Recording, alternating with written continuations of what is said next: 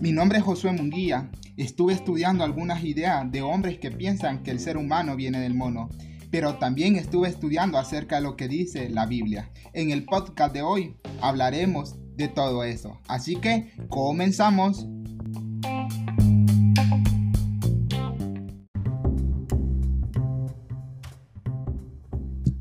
Como lo dije anteriormente, vamos a estar hablando acerca de la evolución de los seres humanos y algunas personas piensan de que nosotros venimos acerca de los monos. Dice que el origen del el punto de vista de esta evolución explica que el origen de la vida no es como lo dice el libro de Génesis en la Biblia, sino que enseña que la vida se originó y se desarrolló por sí misma durante episodios de tiempo muy largos o sea que fue hace miles y miles de millones de años. Y el Génesis también nos enseña acerca de la creación, que tuvo lugar en seis días y en el séptimo día Dios lo reposó. El concepto del origen de la vida al azar o el desarrollo de la vida al azar o ambos o cualquier combinación de ellos se opone al mensaje de los tres ángeles que nos está hablando el Apocalipsis. Consideremos cómo explican las tres ramas de la evolución el origen de la Biblia. Vamos a empezar como con la primera rama acerca de la evolución naturalista o la evolución atea como nosotros lo conocemos. Dice que esta evolución atea propone que toda realidad existente, desde la forma de vida más simple hasta la más compleja, desde la partícula viva más elemental hasta la vida humana, se generó simplemente con una combinación de átomos, movimientos, tiempo y azar. O sea que todo se formó porque porque se tuvo que formar automáticamente, fue al azar y lo que quedó en el planeta quedó en el planeta, lo que no quedó en el planeta no quedó en el planeta. La segunda eh, teoría es la, la evolución deísta. Considera a Dios como el iniciador del proceso evolutivo. Él produjo la primera materia viviente y él programó el proceso al fecundar la materia con las leyes que la regulan en su desarrollo subsiguiente. Eh, Dios se actuó de toda participación activa convirtiéndose en una especie de creador emérito. Esa es la segunda eh, ciencia que propone acerca de la creación. Y la tercera, la evolución teísta. Va más allá de la versión teísta, a reservarle a Dios el derecho de intervenir en el desarrollo del proceso evolutivo. Debido a estas características y a su pretensión de armonizar satisfactoriamente el relato bíblico de la creación con la ciencia moderna, la evolución teísta es el modelo dominante entre los eruditos evangélicos contemporáneos. O sea que en actualidad muchos eh, nos quedamos o se quedan con evolución teísta. Por lo tanto, se merece una consideración mayor. Hoy vamos a hablar acerca de lo que pensamos los adventistas del séptimo día. Nosotros los adventistas del séptimo día creemos en un Dios creador de todas las cosas. Entonces, vamos a la pregunta, ¿puede creer en la evolución teísta y al mismo tiempo proclamar el mensaje del Apocalipsis 14, del 6 al 12? Buena pregunta en esta eh, tarde, mañana, noche. ¿Cuáles son los matices e implicancias de la teoría de la evolución y cómo impactan en la fe del cristiano adventista? Otra pregunta muy interesante. En Génesis 1.1 nos dice, en el principio creó Dios los cielos y la tierra.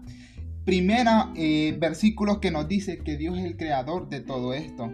La creación ocupa un importante lugar en el mensaje y en la misión de la iglesia adventista del séptimo día en actualidad y en el mundo pasado.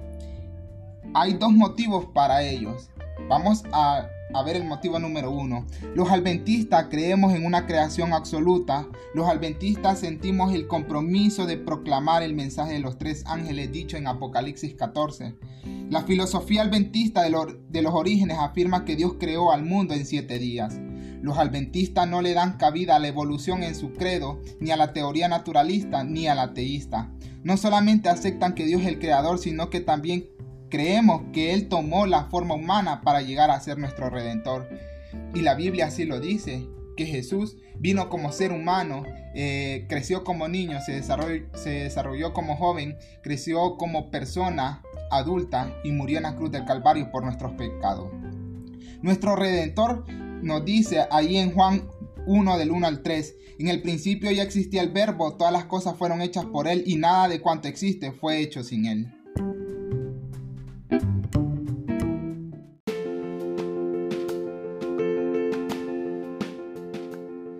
Como lo vimos en Juan 1, fue porque Dios quiso que fuera. Todo lo que fue y lo que es es porque Dios lo ha creado. Por esa razón, al proclamar el Evangelio, nosotros los adventistas debemos enfatizar tanto la creación como la redención. Este énfasis es predominante en su fidelidad al Evangelio eterno de Apocalipsis 14, donde se nos da la siguiente descripción. En Apocalipsis 14 del 6 al 7 dice, entonces vi a otro ángel que volaba por el cielo con el Evangelio eterno para predicarlo a los que habitan en la tierra. Decían a gran voz, adorad al que hizo el cielo y la tierra, el mar y las fuentes de las aguas. Este mensaje para los últimos días, el Evangelio Eterno hace un llamado para adorar al Creador. Dice que nos hace un llamado en los últimos días. O sea que eh, este mensaje de Apocalipsis 14, del 6 al 7, no es para los, que, los de ayer, sino que es para nosotros hoy en día nos hace un llamado para que adoremos a nuestro Creador. En este contexto es clara la razón por la cual nosotros los adventistas no podemos aceptar ninguna explicación evolucionista para el origen del universo. En Dios se encuentra todo. Cristo formó el mundo. Cristo nos formó a cada uno de nosotros con el barro y nos dio aliento de vida.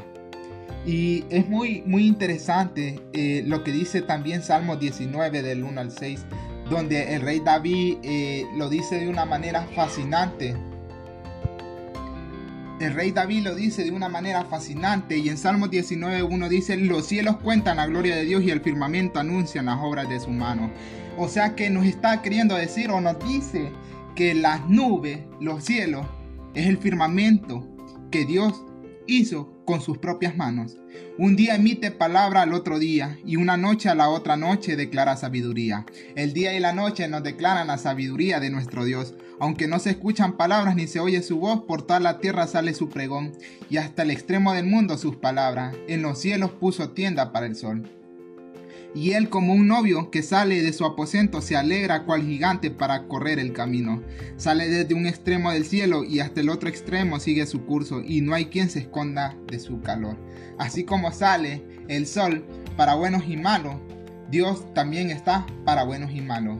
Y vemos que no, no importa lo que pueden decir eh, las diferentes eh, explicaciones evolucionistas, sino que nos declara la Biblia que el que lo hizo es Cristo Jesús. Y es fascinante la forma en que la Biblia da por sentada la existencia de Dios. Y es que Génesis 1.1 empieza de una manera eh, súper importante cuando dice en el principio, o sea, que dice principio, o sea, no había nada, fue principio, creó Dios los cielos y la tierra. La doctrina de la creación también es fundamental para la educación cristiana. Todo lo que creemos como cristianos, todo se basa en la doctrina de la creación de seis días. La, Biblia no comienza con una declaración sobre la expiación, ni sobre la ley, ni sobre la cruz, ni sobre la resurrección, ni la expiación, ni sobre la ley, ni sobre la cruz, ni sobre la resurrección, ni sobre la segunda venida. Esto no empieza así. Comienza con una declaración sobre Dios como creador, porque ninguna de estas otras enseñanzas tiene sentido independiente de la realidad de Dios. ¿De qué hubiera servido entonces en guardar los diez mandamientos si, Dios no creó el cielo? Entonces Dios creó todo y así es que como vino Él a morir por nosotros, es así como hay una resurrección de Él por el perdón de nuestros pecados y así es como también debemos guardar los mandamientos. Por lo tanto, una cosmovisión bíblica debe enfatizar la importancia de la doctrina de la creación. La doctrina de la creación es muy importante y no podemos armonizar ni burlarnos de la Biblia y de la fe cristiana en general, sino debemos eh, dar a conocer lo que Cristo ha hecho por cada uno de nosotros. Organicemos nuestra vida con la seguridad de que Jesús volverá a este mundo. No ignoremos sus mensajes. Hay un lugar para ti y para mí, junto a nuestro Padre Celestial. ¿Quieres estar junto a Él? preparemos y demos a conocer su mensaje. Así que los esperamos el próximo martes para poder escuchar un segmento más de nuestro podcast. Que Dios los pueda bendecir y terminemos con una oración. Señor Jesús, gracias Padre porque nos regalas el sol, la luna, la tierra, la agua, la naturaleza. Gracias por lo bueno que eres con cada uno de nosotros. Gracias Señor porque tú viniste a morir por cada uno de nosotros y nos hace libre de todo pecado. Padre, ayúdanos a dar a conocer que el que creó todo esto fuiste tú. Gracias, te damos por todo. En el nombre de Jesús. Amén y amén.